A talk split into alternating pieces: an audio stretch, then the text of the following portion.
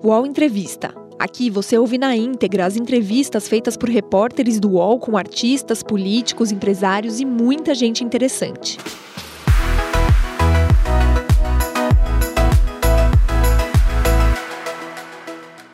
Formado em Economia e Engenharia pela USP, Gilberto Kassab exibe um currículo de quem já passou por diversas esferas na política de São Paulo, assumiu a prefeitura da cidade em 2006, após a renúncia de José Serra, e foi reeleito para mais um mandato.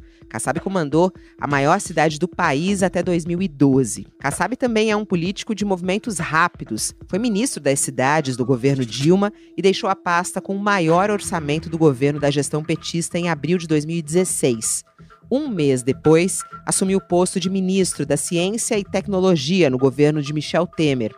Hoje, aos 61 anos, é presidente do PSD, partido que criou em 2011, e nesta semana, o presidente do Senado, Rodrigo Pacheco, se filiou à legenda e agora Kassab quer lançá-lo como um nome da terceira via à presidência da República. O xadrez político para o ano que vem, a política econômica do governo Bolsonaro e os desdobramentos do relatório da CPI da Covid são alguns dos assuntos da nossa conversa de hoje no UOL Entrevista. E comigo nessa jornada, meus colegas aqui do UOL, Josias de Souza e Leonardo Sakamoto. Olá, prefeito, ministro, né, Gilberto Kassab, muito obrigada por atender nosso convite, por estar ao vivo aqui no UOL. Bom dia. Bom dia, eu que agradeço o convite, uma alegria muito grande poder mais uma vez conversar com vocês um pouco sobre o nosso país, sobre economia, sobre política. À disposição de vocês. Bom dia, Sakamoto. Bom dia, Fabiola. Bom dia, Josias. Seja bem-vindo, prefeito. Bom dia, Josias. Bom dia, Fabiola Sakamoto. Muito obrigado, prefeito. Vamos em frente. Vamos em frente. Vamos começar com o assunto da semana, né? Que é a filiação do presidente do Senado ao partido criado pelo Kassab, o PSD. Acho que seria um bom começo para nossa conversa. É, Rodrigo Pacheco Será o candidato mesmo à presidência da República? Queria saber como é que estão essas articulações. Ele chega no partido com esse objetivo, né, Kassab? Exato, Fabiola. Isso não é segredo. O partido, é, desde o ano passado, é, se fixou na ideia de ter uma candidatura à presidência da República. Portanto, vamos ter candidato à presidência da República. E, ao longo do tempo, fomos consolidando é, um nome, o nome ideal para o partido, consenso entre os principais líderes do partido, que é o do senador Rodrigo Pacheco, presidente do Congresso Nacional. É, Para alegria nossa, ele se filiou nessa semana e essa filiação é evidente que é uma forte sinalização da sua candidatura.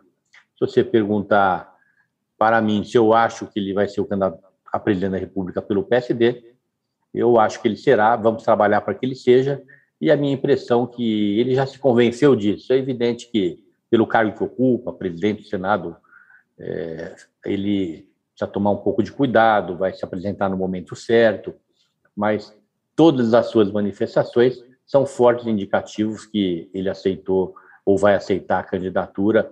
A própria filiação é a principal sinalização. Prefeito, embora o, o senador Pacheco ainda não tenha se assumido como candidato, ele já é visto desse modo e está sendo tratado desse modo, inclusive pelo governo. Né?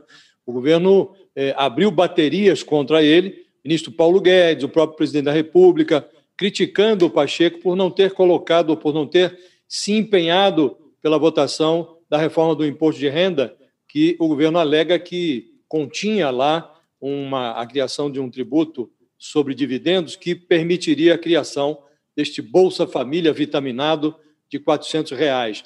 O senhor acha que ele já está na chuva e vai levar muita trovoada sobre a cabeça? Primeiro, eu confio muito na isenção do Rodrigo Pacheco na condução da presidência do Senado.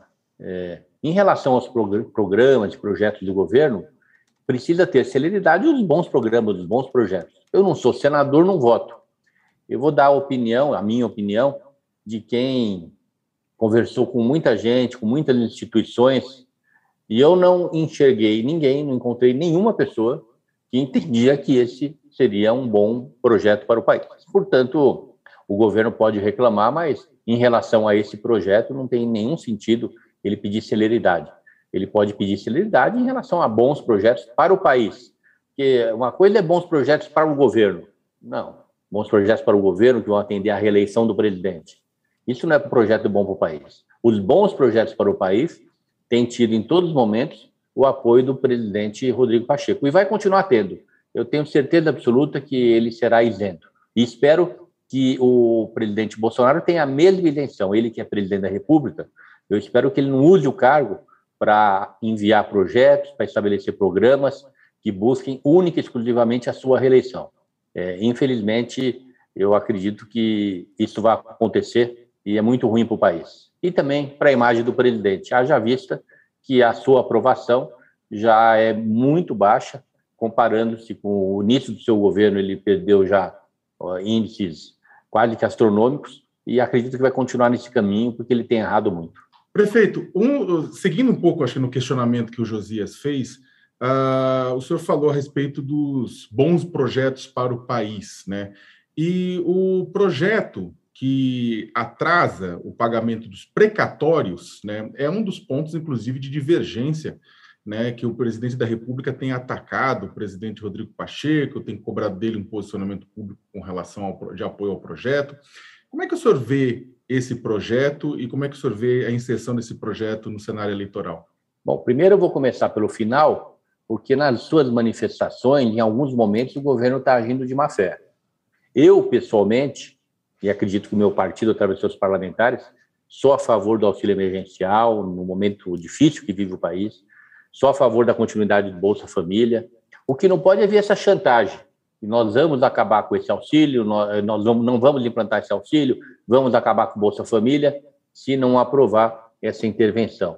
E é um governo de pessoas que, infelizmente, na sua grande maioria, não são preparadas não estão sabendo conduzir a economia.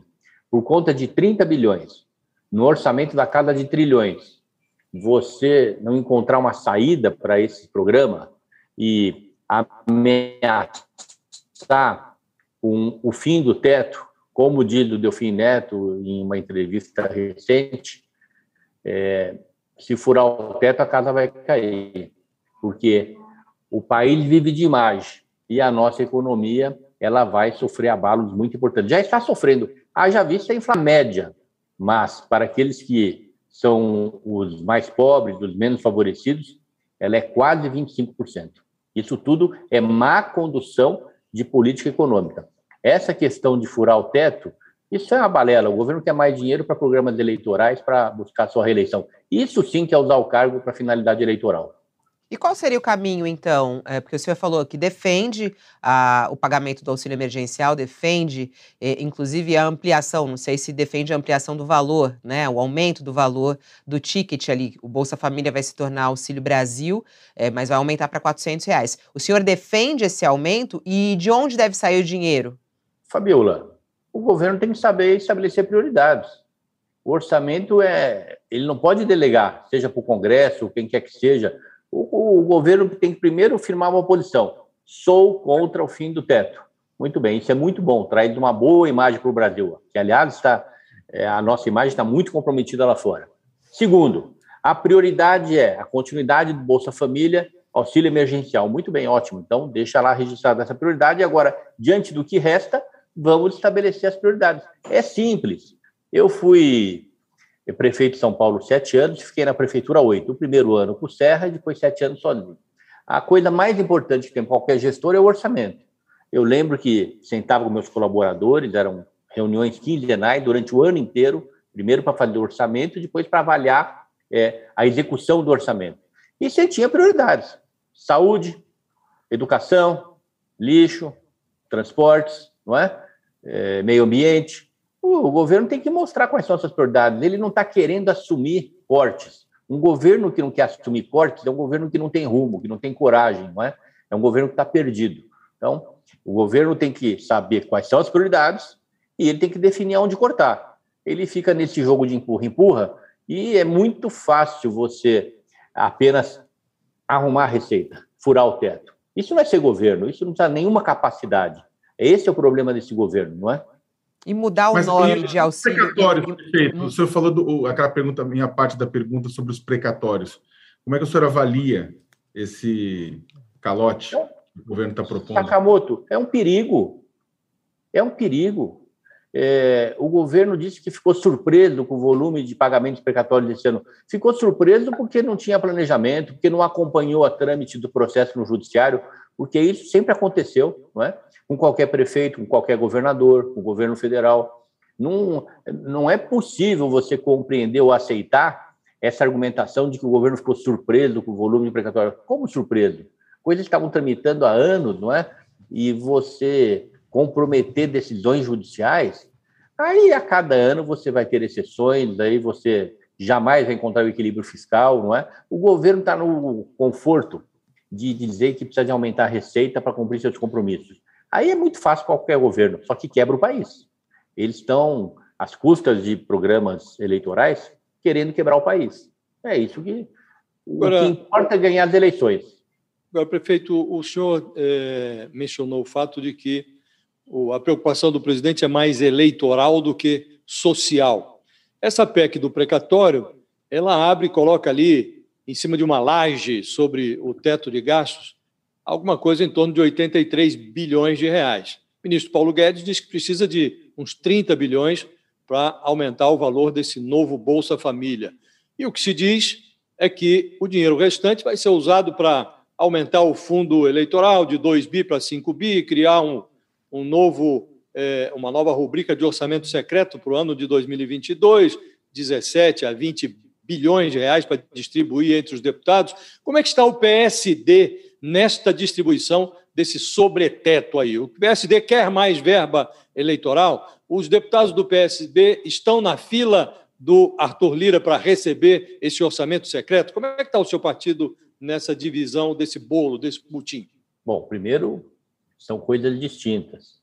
Independente de qualquer política econômica, fiscal ou benesse, se é que algum parlamentar receberá uma benesse, o nosso partido, diferente de alguns outros, ele tem uma posição clara, ele não vai, não vai acompanhar esse governo na sua reeleição, como não acompanhou na sua eleição. Então, nossa posição é muito clara, diferente de outros partidos e outros parlamentares.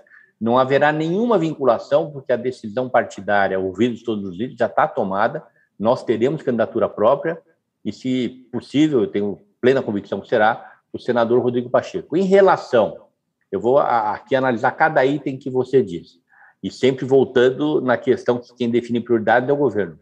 É, fundo eleitoral. Eu sou contra o financiamento privado. Eu sempre tenho dito que é um modelo que não deu certo no Brasil. Haja visto essa denúncia dos últimos anos, muitas delas, inclusive, foram provadas. O que eu tenho dito sempre, advertido o Congresso, é que eu não estou vendo critérios para utilização dessas verbas. Eu vejo só os parlamentares dizendo que querem um bi, dois bi, três bi, quatro bi, cinco bi. Eu tenho dito, olha, enquanto não tiver critérios, por exemplo, 50% da verba precisa ser direcionada para quem não tem mandato, porque senão vai ficar um fundo eleitoral é, com a única função de reeleger quem tem mandato. Isso aí é inadmissível. Então, eu tenho dito sempre, para ser respeitado esse fundo, para vocês serem respeitados, vindo de alguém que defende o fundo, aprovem logo essa lei, que pelo menos 50% dos recursos tem que ser para quem não tem mandato, para renovar na política permanentemente. Segundo, nós não podemos deixar para os partidos o critério de teto para cada cargo, não é?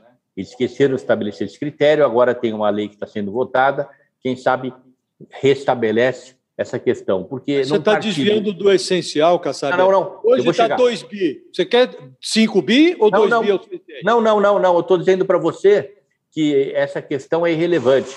Cabe ao governo é, definir aonde é o corte. O governo tem maioria no Congresso, né? Ele está querendo lavar as mãos, ele não quer defender o fundo eleitoral, ele não quer defender essa, essas emendas parlamentares, ele não quer defender a, os programas eleitoreiros do governo e está transferindo para a sociedade, o Congresso, algo que eles não vão fazer, porque você conhece qual é o objetivo da maior parte dos parlamentares, e com isso ele deixa a única saída que é furar o teto. Eu sou contra furar o teto. Ele que tem a coragem de cortar, ou seja, fundo eleitoral, emendas parlamentares, é, obras desnecessárias. Mas os seus deputados, os deputados do seu partido estão lá na fila da, da emenda secreta ou não?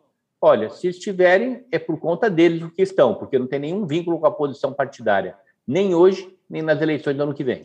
Prefeito, a, o, o, governador Geraldo Alckmin ele está namorando o PSD, né? Está de saída do PSDB, namorando o PSD.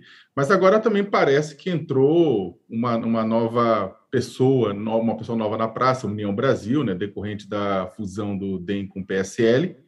E também agora discute-se que o governador Geraldo Alckmin pode estar namorando entrar em dois partidos para disputar o governo do estado de São Paulo. Alckmin vai sair pelo seu partido, pelo PSD, eh, vai sair pela União Brasil. Se sair pela União Brasil, o PSD apoia. Se sair pelo PSD, a União Brasil apoia. Como é que está o cenário? Sakamoto, é público o convite que nós fizemos ao Geraldo Alckmin, desde o momento que ficou claro que ele vai sair do PSDB, nós estamos convidando ele para sair. Ele é, sinalizou e está tendo uma conduta quem vai sair de quem será candidato.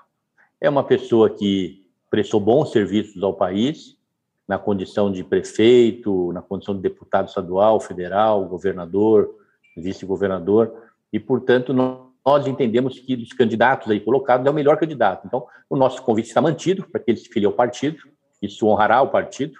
Caso ele não venha para o partido, nós é, temos ainda a convicção de que ele é o melhor candidato vamos lamentar bastante, mas a tendência é que o apoiemos mesmo estando em outro partido.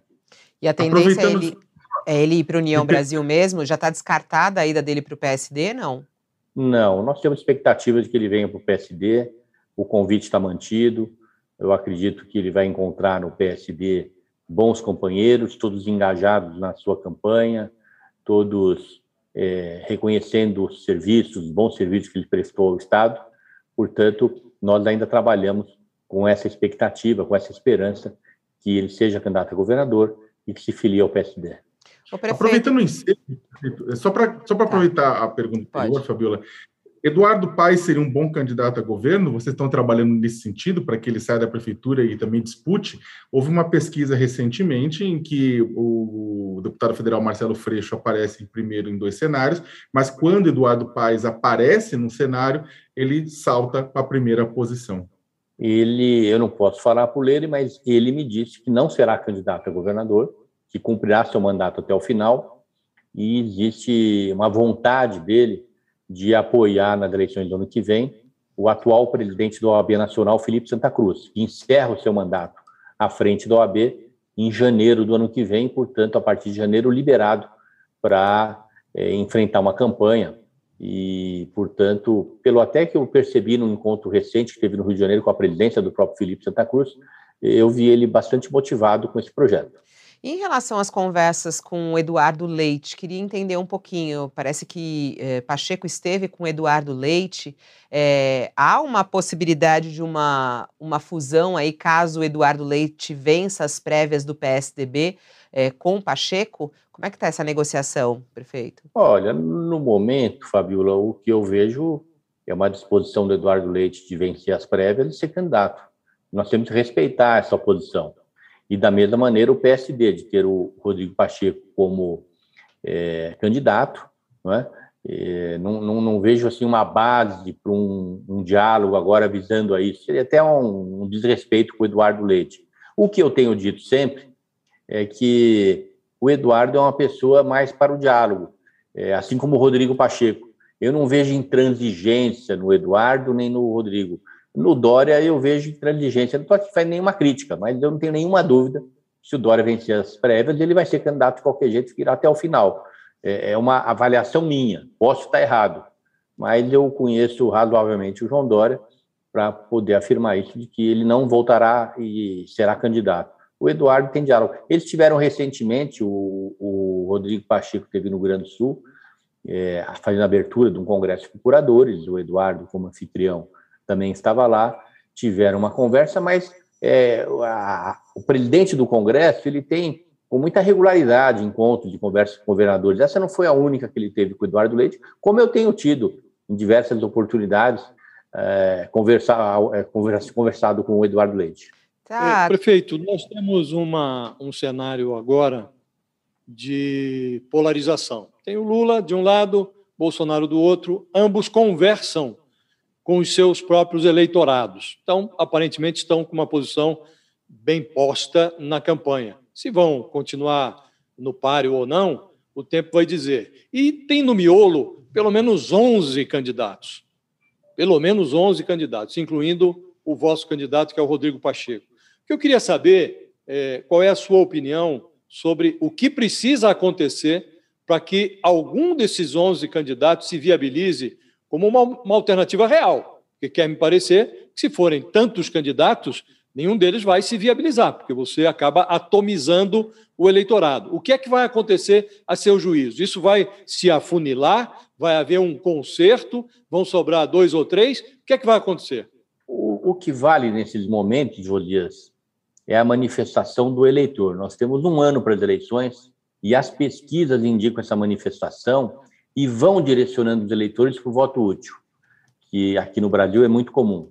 Na medida em que esse voto útil vai se consolidando, as outras candidaturas vão perdendo força.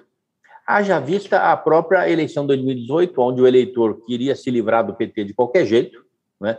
não queria ouvir falar em PT, e o primeiro que ele embarcou foi a candidatura do Bolsonaro e foi deixando todo o resto para trás. Eu acredito que acontecerá, em primeiro lugar, em breve, é, um início de desgaste é, das candidaturas do Lula e do Bolsonaro. Eu não acredito que eles se mantenham nesses patamares.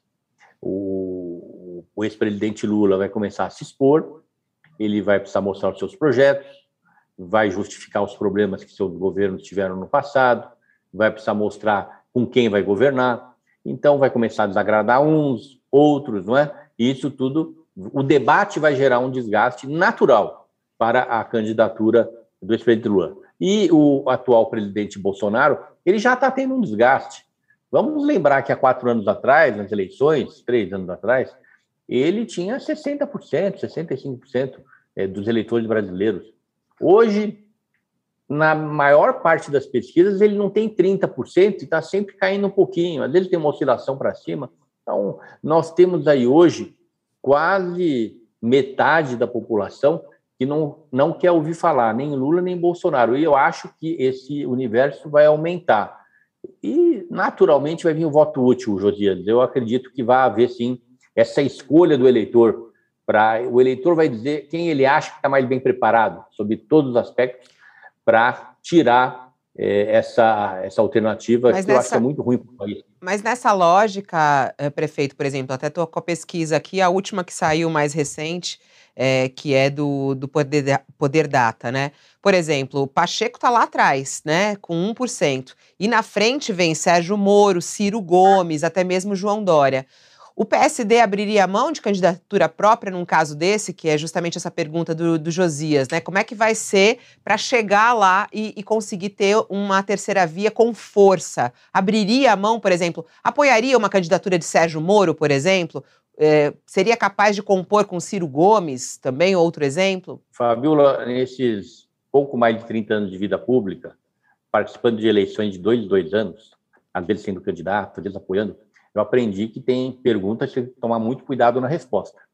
Eu admiti isso agora, aonde nem se iniciou a campanha, aonde o nosso candidato ainda não se manifestou definitivamente em relação à sua concordância, eu preciso tomar muito cuidado. Porém, quando eu disse que ele é do diálogo, o PSD é do diálogo, o Eduardo Leite é do diálogo, é evidente que eu estou admitindo que possa acontecer algo assim. Você vai perguntar qual a minha opinião? A minha opinião é que todos vão estar junto com o Rodrigo Pacheco. Se eu entendo que ele é o melhor candidato, se nós nos esforçamos para filiá-lo, eu entendo. Agora, para eu ter uma posição dessa, para que seja respeitada, para que seja conciliadora, não é? Para que ela possa somar o país num caminho que nós entendemos seja o melhor, que é afastar essas duas extremidades, é evidente que eu tenho admitir o contrário. Mas o que eu acredito mesmo é que o candidato será o Rodrigo Pacheco. Perfeito. É, o senhor falou da, da, da, necessidade de afastar as duas extremidades, criar uma outra alternativa ou alternativas para o país agora no ano eleitoral. Agora, é, também existe um segundo debate, né, inclusive muitos parlamentares no Congresso, a sociedade civil de uma maneira geral debate, a da necessidade de criar uma frente ampla pela democracia, né, o que exclui claramente o presidente da República, que nos últimos meses fez manifestações claramente antidemocráticas, fez, apoiou manifestações antidemocráticas e tudo isso mais. É, nesse sentido, é, e é claro, conjecturando, porque ainda estamos num processo, como o senhor mesmo falou, de construção da candidatura do Pacheco, Mas o senhor acharia que, por exemplo, uma chapa Lula-Pacheco é uma chapa com cara de frente ampla? Nesse momento, falar numa chapa Lula-Pacheco, você está negando tudo aquilo que o PSD está construindo, que é justamente trabalhar para que não tenhamos essa extremidade. Portanto, o PSD só trabalha com a candidatura própria, não é? E vai continuar trabalhando com a candidatura própria. Acho muito difícil esse caminho. Tempos atrás, Kassab, você fazia uma aposta. A aposta segundo a qual Lula iria para o segundo turno, Bolsonaro está derretendo e não passaria para o segundo turno. Hoje, eh, o seu raciocínio desenvolvido aqui é de que também o Lula vai se desgastar. Com que hipótese é, você está trabalhando, com que conjuntura você está trabalhando. Ainda é Lula no segundo turno com outro candidato que não seja Bolsonaro, ou você já está apostando que nem o Lula vai para o segundo turno? Hoje, Josias, fazendo uma leitura da média das pesquisas, o teto do Lula seria 30%. Ele está com mais de 40%. Portanto, a tendência é que ele perca nas próximas pesquisas, aí nos próximos meses, de 10% a 15%. O Bolsonaro ele tem um teto hoje de em torno de 24%, 25%. Portanto, ele vai perder uns 6, 7 pontos ainda. Isso leva a uma conclusão de que o Lula estará no segundo turno, o Bolsonaro não. Eu ainda acho mais provável. Eu acho que o mais provável é o Lula estar no segundo turno contra um candidato da famosa terceira via, que a terceira via, o candidato que, que empolgar a chance dele ter é, mais de 20%, 25%, ela é real. Ela é uma chance real, admitindo-se que vai prevalecer mais uma vez o voto útil. Aquelas pessoas que estão vendo que, se não direcionar o seu voto para um candidato melhor colocado que o seu, vai prevalecer Lula e Bolsonaro.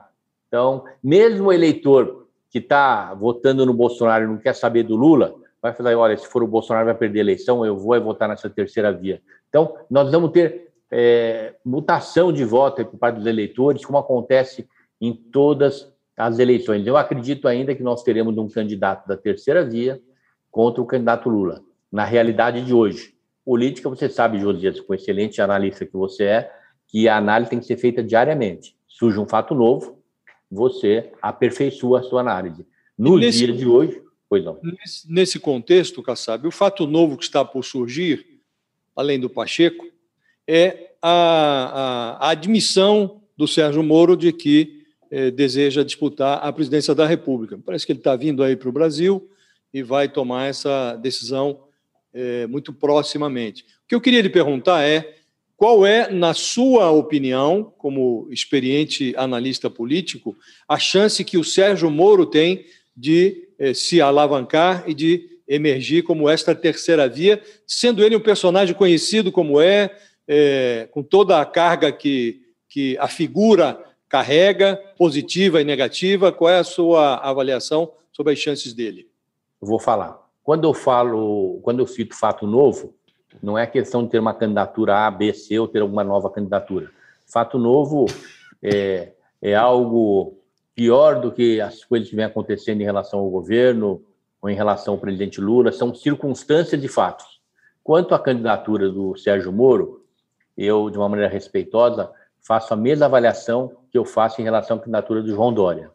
Ao longo dos últimos anos, a animosidade é, da pessoa Sérgio Moro contra é, é, crescente em relação aos petistas e aos bolsonaristas, ela é muito grande. Me leva a, entender que é possível no futuro só as pesquisas dirão, porque não adianta fazer pesquisa hoje, no futuro, se vai Sérgio Moro Moro contra o Lula, se bobear, os bolsonaristas votam no Lula porque não querem saber do Sérgio Moro. E o inverso, se vai Sérgio Moro contra o Bolsonaro, se bobear, os petistas votam no Bolsonaro porque não querem saber do Sérgio Moro. Essa mesma é, avaliação eu faço também de maneira respeitosa em relação ao João Dória. O João Dória, na sua relação com os petistas, em alguns momentos, ele não foi o que a gente pode dizer politicamente correto, seja com o, o Lula e o PT, seja com o Bolsonaro, nos levando a admitir que num segundo turno Lula, é, João Dória e Bolsonaro, os petistas possam votar no Bolsonaro e vice-versa. Então, é por isso que eu tenho dito que pessoas com o perfil do Eduardo Leite, com o perfil do Rodrigo Pacheco, elas possam somar mais e num segundo turno vencer, seja o Lula, seja o Bolsonaro, e talvez tenham mais chances de chegar no segundo turno. O UOL Entrevista volta já.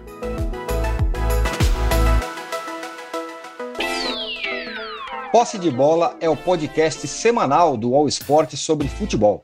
Às segundas e sextas-feiras, eu, Eduardo Tironi, converso com Juca Kifuri, Mauro César Pereira e Arnaldo Ribeiro sobre o que há de mais importante no esporte favorito do país.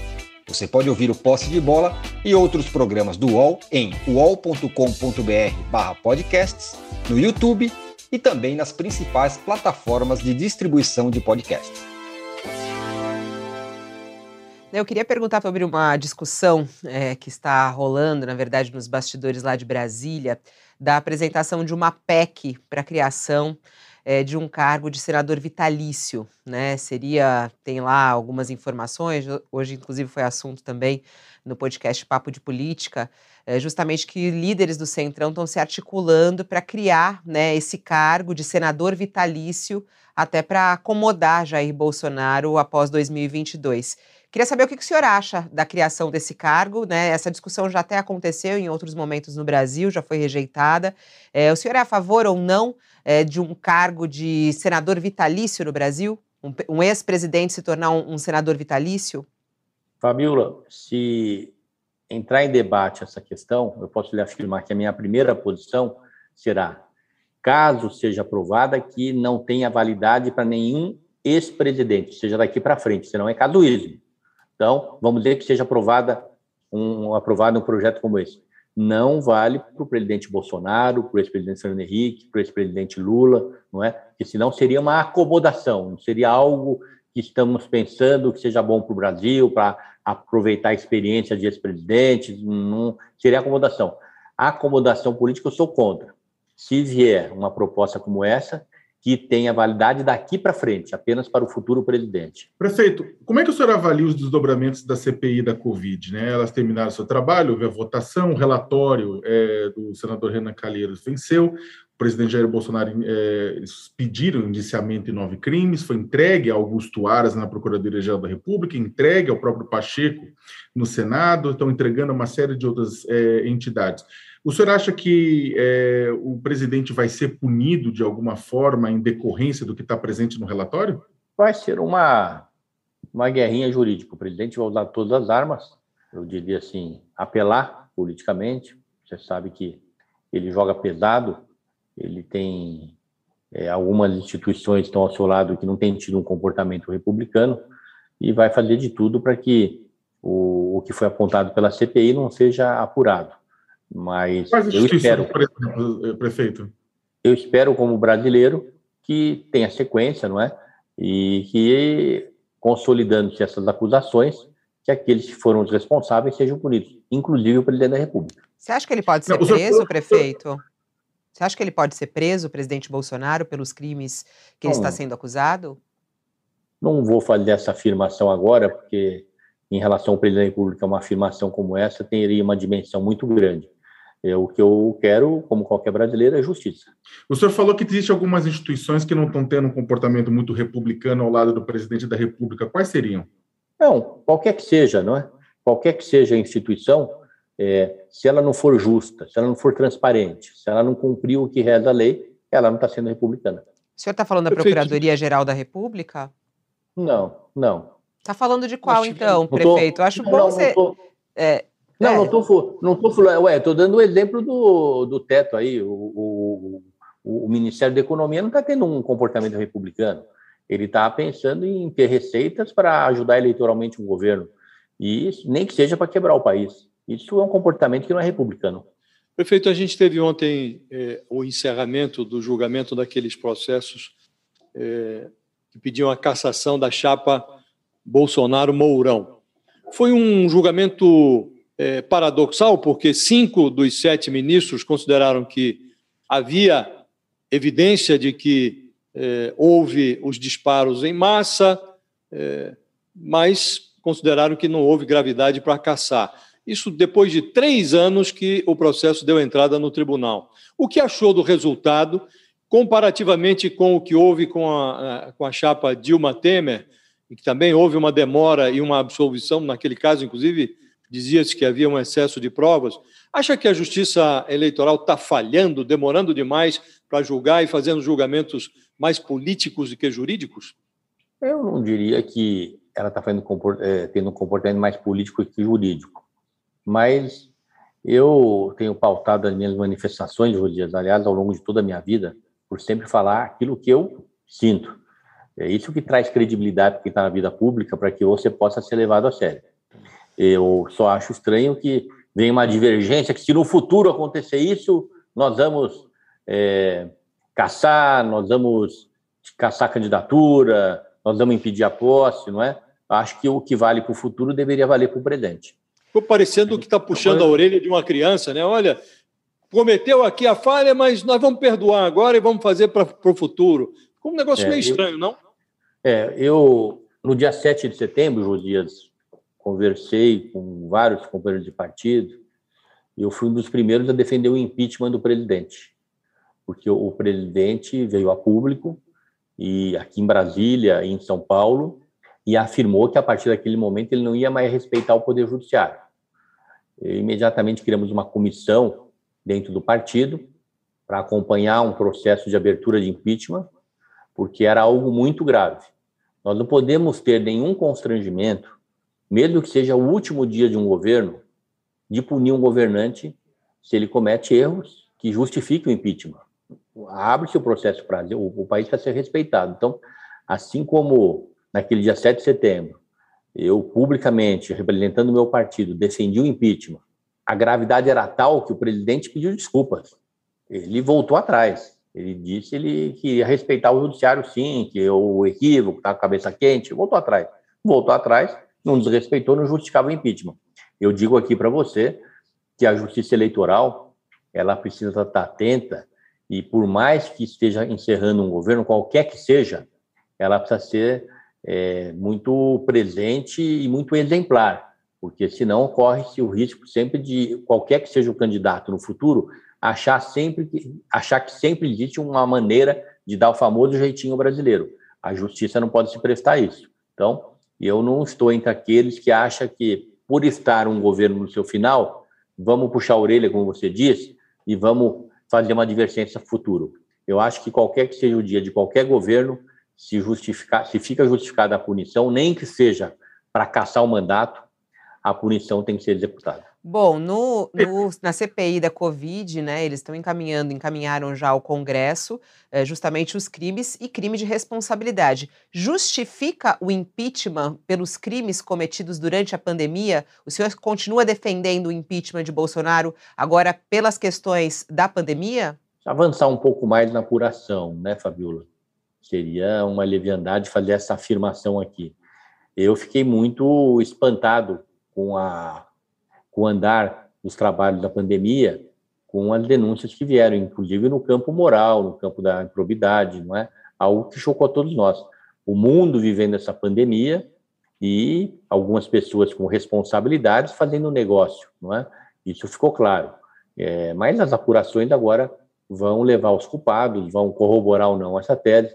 Então, é, é importante ser cauteloso, mas que é algo que nos preocupa muito, né? Essa CPI é realmente os indícios, os indicativos são muito consistentes. Mas as apurações, é, é tem um calhamaço de documentos, muitas provas, muitas Sim. falas do presidente Sim. Bolsonaro. É, o, muitos dos senadores já falam, sim, há ali é, todas as provas para que seja feito um pedido de impeachment é, no, no, Congresso. É, o senhor concorda? acha que sim, é, tudo que já foi revelado e ali a CPI comprovou justamente justifica um pedido de impeachment? Você não pode afirmar que justifica antes de dar o direito de defesa. O que eu espero é que haja celeridade, que não haja um jeitinho para que nada seja apurado. Perfeito. O, falando em impeachment, o, o presidente da Câmara dos Deputados, Arthur Lira, ele está sentado em cima de 138 pedidos de impeachment contra o presidente Jair Bolsonaro. Ele nem, ele não dá nem prosseguimento e nem é, arquiva os pedidos. Né? Eles estão num limbo.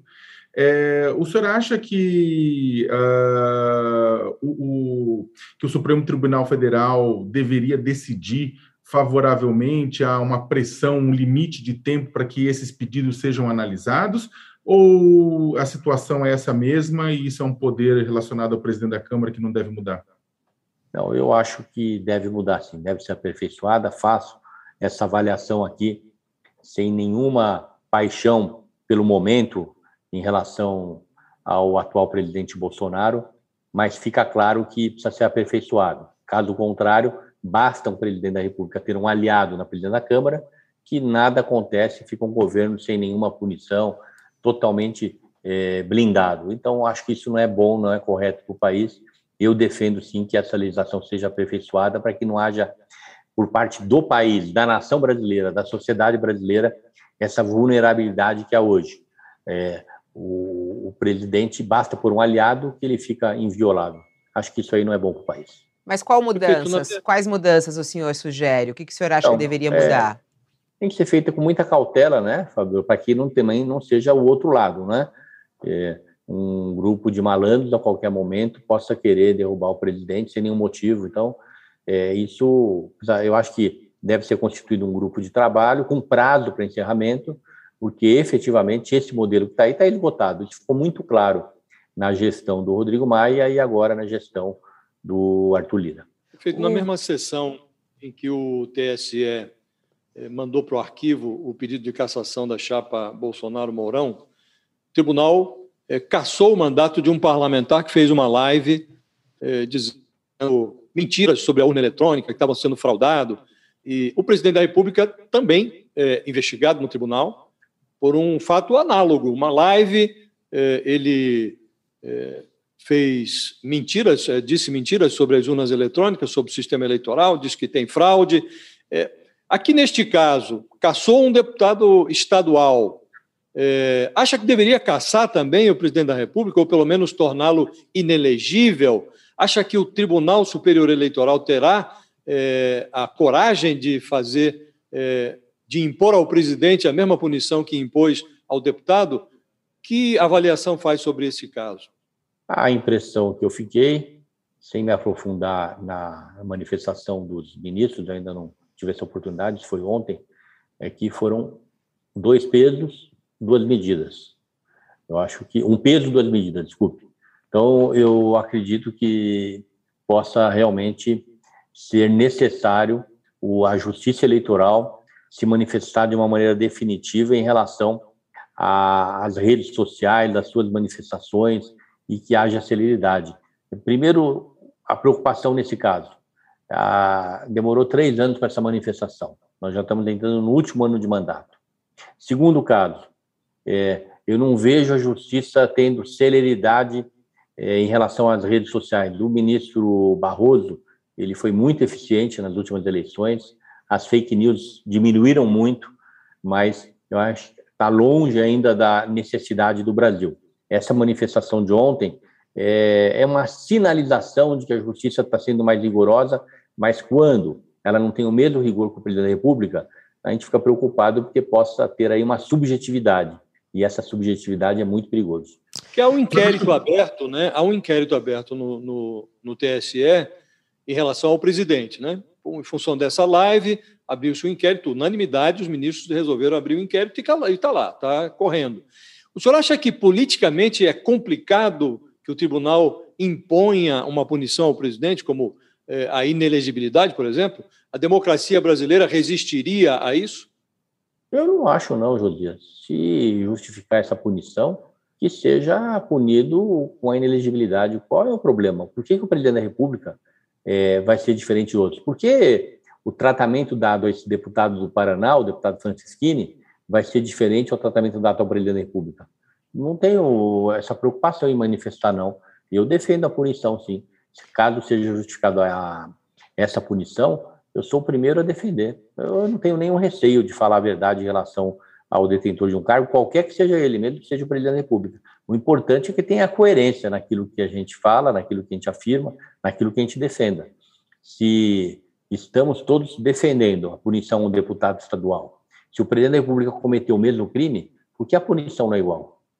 Pegando o gancho é, por aí, prefeito, é, qual é a análise que o senhor faz do Bolsonaro, do presidente Bolsonaro? Há quem diga é, que ele foi o pior presidente que o Brasil já teve. É, o senhor, como um, um político experiente, é, o que, que, o senhor avalia? Como é que o senhor avalia a gestão Bolsonaro e o, o político Jair Bolsonaro?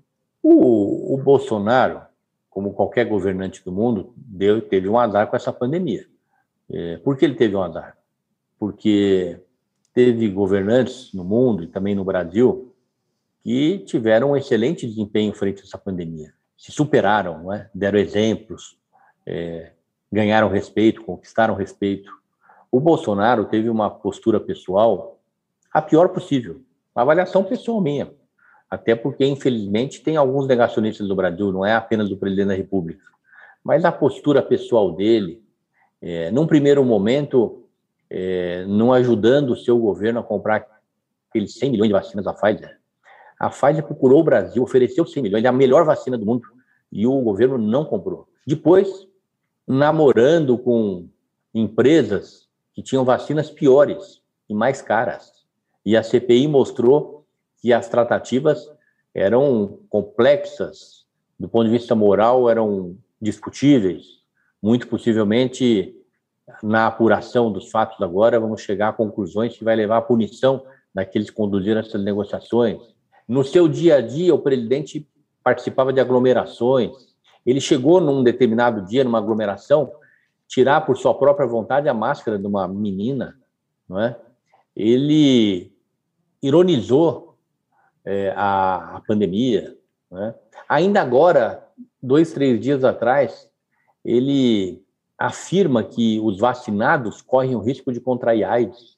Imagine vocês, uma pessoa humilde, que não tenha vivência na academia, que não tenha relação com pessoas que possam dar uma orientação adequada, quando vê o presidente da República afirmar que a vacina pode trazer AIDS, o desespero dessa pessoa. Então, como é que eu posso avaliar positivamente o presidente, o governo? Na economia, a inflação, que tinha sido afastada do país há tanto tempo, volta e com força. Nós temos uma média de inflação no Brasil de 10%. Média, como eu disse agora há pouco no início da entrevista, para aquela camada mais menos favorecida, ela está em quase 25%. Quem ganha mil reais, quem ganhava mil reais em janeiro, vai ganhar 750 reais em dezembro. Vai ter 25% a menos de poder aquisitivo para comprar carne, o feijão, o arroz, para abastecer o carro com combustível. Então, como é que eu posso avaliar positivamente um presidente, um governo com esses fatos? Prefeito, é, diante disso, a gente está analisando o que aconteceu na pandemia, mas paralelamente ao que, tudo que aconteceu na pandemia por parte do presidente, é, presidente Jair Bolsonaro, ele também é, realizou ataques contra a democracia, ataques contra as instituições democráticas, contra o Tribunal Superior Eleitoral, contra o Superior, é, o Supremo Tribunal Federal. É, o senhor acredita que, caso ele seja colocado para fora do segundo turno ou perca as eleições no ano que vem, o presidente Jair Bolsonaro pode é, tentar um golpe? Mas, se tentar, sem nenhuma chance de êxito, não é? Nada consegue deter uma nação quando o eleitor, o povo, está convencido de que tem um caminho a seguir. A sociedade não deixaria, os meios de comunicação não deixariam, o Poder Judiciário não deixaria, o Ministério Público não deixaria, ele fica, as Forças Armadas não deixariam, ele ficaria isolado. Prefeito, o senhor é, fugiu um pouco da pergunta da Fabíola, a meu juízo, fez uma avaliação, até uma avaliação cáustica da gestão do presidente Bolsonaro, mas se absteve de dizer se considera que ele é, está sendo o pior presidente da história do país. Josias, dos presidentes que eu convivi, com certeza, não tenho dúvida nenhuma. Eu, eu acompanho há muito tempo a política em Brasília, não é? E de todos eles, nos últimos 40 anos que eu acompanhei bastante, de uma maneira bastante próxima, com certeza ele é o pior. E se tiver que se aliar ao ex-presidente Lula é, mais uma vez para derrotar Bolsonaro, o senhor faria isso? É o que eu digo, né, Fabiola? Eu me manifestar agora, ainda mais como presidente de partido, não seria politicamente correto. É uma decisão que eu preciso ouvir o partido, mas vocês perceberam que eu tenho tido um diálogo com o ex-presidente Lula não tenho tido um diálogo com o presidente Bolsonaro. Mas fazer essa afirmação agora não seria adequado. Primeiro, porque eu acredito que o nosso candidato vai ser o Rodrigo Pacheco. Depois, que eu acredito que ele vai para o segundo turno. E acredito muito na sua vitória. Então, vamos deixar cada manifestação para o seu momento. O prefeito, é, eu queria uma análise também um pouco maior relacionada à economia, né? O senhor também que é economista é, e que também pode fazer essa análise para a gente. Como é que o senhor vê a economia daqui até o ano que vem? Né? Como é que o Brasil vai chegar nessas eleições de 2022? Como é que é o, o futuro do Brasil a, a curto prazo aí que o senhor vê? Eu vejo com muita preocupação. E eu não estou vendo a economia melhorar. Eu vejo muita insegurança, os investidores que são importantes para qualquer nação, não é? Seja os que estão no Brasil, seja os que estão fora do Brasil, hoje tem muita insegurança. A tendência de qualquer investidor é jogar o seu recurso que ele está disponível para investimento em outro país. Nós temos aqui no Brasil uma uma dificuldade muito grande do governo em estabelecer prioridades. Nós temos aqui no Brasil um Ministério da Economia que é um super ministério totalmente fora de controle, sem comando, sem integração com o resto do governo. Eu vi recentemente aí o Ministério da Ciência e Tecnologia sendo agredido. Eu acho até que o Ministério não vai bem, mas o, o, são agressões que não são comuns dentro do governo, né? Quando um ministro publicamente critica o outro, geralmente entra um presidente da República e consegue jogar um balde de água fria, né? Ou demite os dois, né? Ou demite um. Então, não há governo. Então, não havendo governo, não havendo comando, não tem como melhorar. A tendência, eu falo isso realmente de uma maneira muito, é, é, lamentando muito, a tendência é piorar.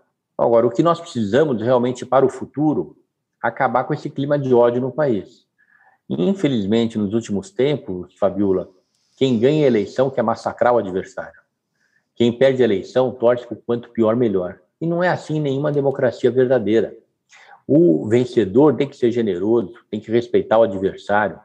O perdedor, ele tem que fiscalizar, tem que ser oposição, mas não pode trabalhar por quanto pior, melhor. Esse é o país de todos nós. Eleição tem de quatro, quatro anos. Cabe ao eleitor julgar e, portanto, ao fazer o seu julgamento e definir o vencedor, que o vencido e o vencedor saibam, numa é. democracia, uhum. qual é o seu papel. Na esfera ainda de economia, eu sei que a sua assessoria está pedindo aí para a gente encerrar, que o senhor tem um compromisso, mas acho importante sair uma decisão há pouco, até a manchete principal agora do UOL, relacionada ao ICMS né, dos combustíveis. O CONFAS, que é o Conselho Nacional de Política Fazendária, que é formado pelos secretários de Fazenda dos estados, aprovou hoje o congelamento do valor do ICMS né, cobrado nas vendas dos combustíveis por 90 dias. O objetivo é colaborar com a manutenção de preço dos valores é, até o dia 31 de janeiro de 2022. É, o que, que, o senhor acha a respeito desse assunto do congelamento do ICMS? Qual é o impacto disso nos estados ou não? É, e como é que o senhor vê aí essa possibilidade também de greve dos caminhoneiros que está relacionado ao preço dos combustíveis? Bom, primeiro, essa decisão do CONFAS, ela tem legitimidade porque aí é um fórum que tem representação dos governadores. Os secretários estão lá, eles representam os estados. Portanto, eu quero louvar essa decisão, acho que ela é muito importante nesse momento crítico que vive o país. Em relação à greve dos caminhoneiros, eu vejo uma inércia total do governo, que há semanas, há várias semanas, eles ameaçam com uma greve, a situação deles beira o desespero, porque é, ela é crítica, não é? O governo não apresenta uma solução, a, as suas despesas são muito maiores que as suas receitas. Então, ou eles fazem greve ou eles param.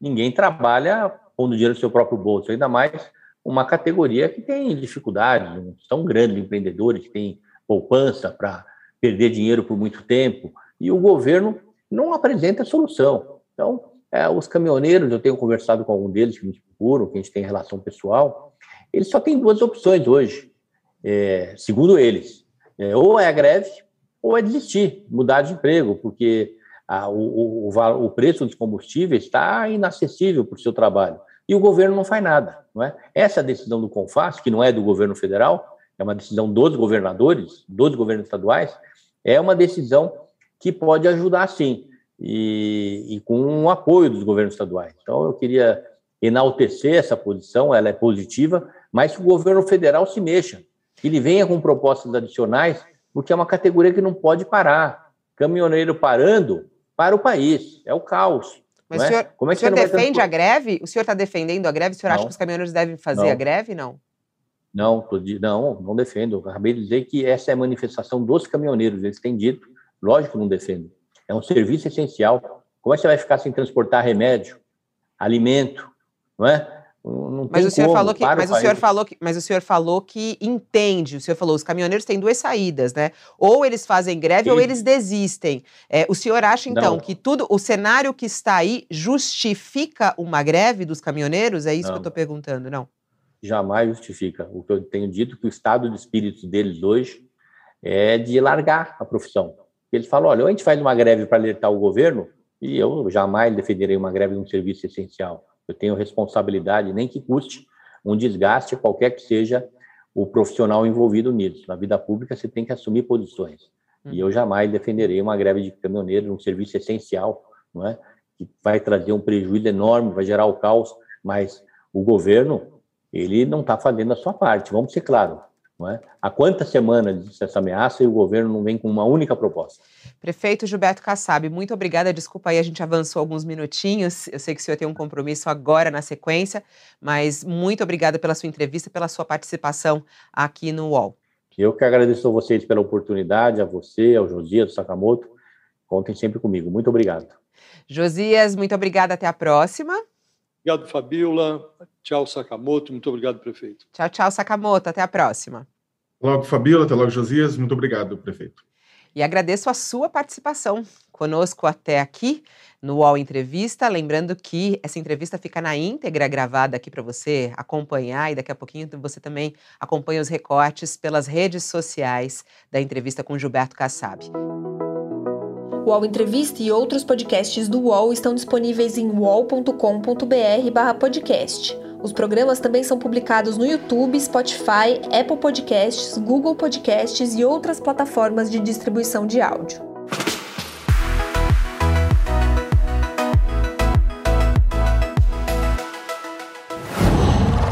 Qual?